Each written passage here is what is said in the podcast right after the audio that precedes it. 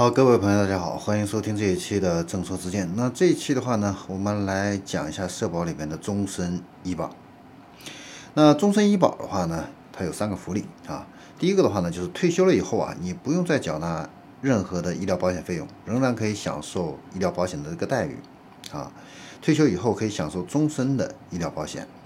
第二个好处的话呢，就是每个月医保卡它会返回一定的医疗保险金，用来你去购买药品呢，支付医院的看病费用等等。第三个就是出院以后的话呢，你可以享受一定的报销比例啊。那对于医保药品呢，它的这个报销力度是非常大的啊。所以医疗保险的优势啊有很多啊。那享受这个终身医保的话呢，需要一个什么样的一个条件呢？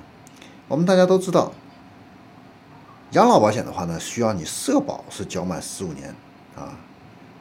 对比养老保险的话呢，想要享受这个终身医疗保险的话呢，也必须啊满足一个最低的缴费年限。那一般来说呢，女性的缴纳最低年限呢是二十年，男性的最低缴发。缴纳的一个年限呢是二十五年，但是不同的地区啊，呃可能会有不同的一个要求啊，有的地区是十五年啊。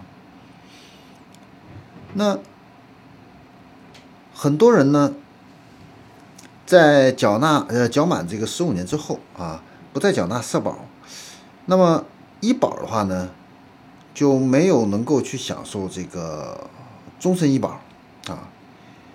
那怎么办呢？那缴满十五年之后啊，我们可以转为城乡居民的医保，继续缴纳医疗保险。这样的话呢，我们才可以继续的去享受这样的一个医保的一个待遇。那如果我们是到了退休年龄啊，医疗保险的话呢，没有满足最低的一个缴费年限，那怎么办呢？一般情况下呢，各个地方的话呢，都会给予这种情况一次补交的一个机会。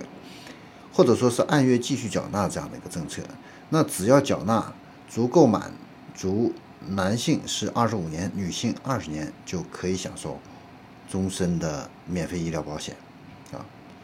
那对于想一次性补交的这个朋友的话呢，一次性补交可能会要交几万块钱，这个费用会比较多啊。对于一些经济不发达的地区，你想拿这么多钱可能是不是太容易？但是呢，如果能够拿出这些钱的话呢，建议还是补缴。啊，因为呢，这样会尽早的享受到，啊。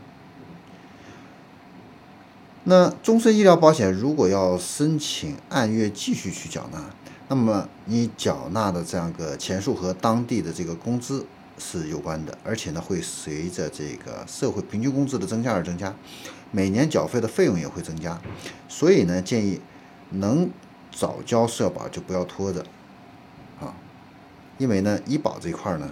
是谁都离不去的啊！最后呢，我们再分享一下各地的这个医保的这个政策啊。上海、广州医保最低的最低的这个缴纳年限和养老保险是一样的，都是十五年啊。你缴满十五年，你就可以享受这个终身医疗待遇。那北京跟苏州的话呢，要高一些啊。男性要求是缴满二十五年啊，女性是二十年啊。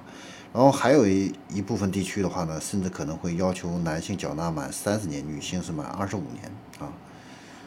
好，那这里是证书之见，关于医疗保险，我们这一期的话呢，就给大家分享到这里，我们下期再见。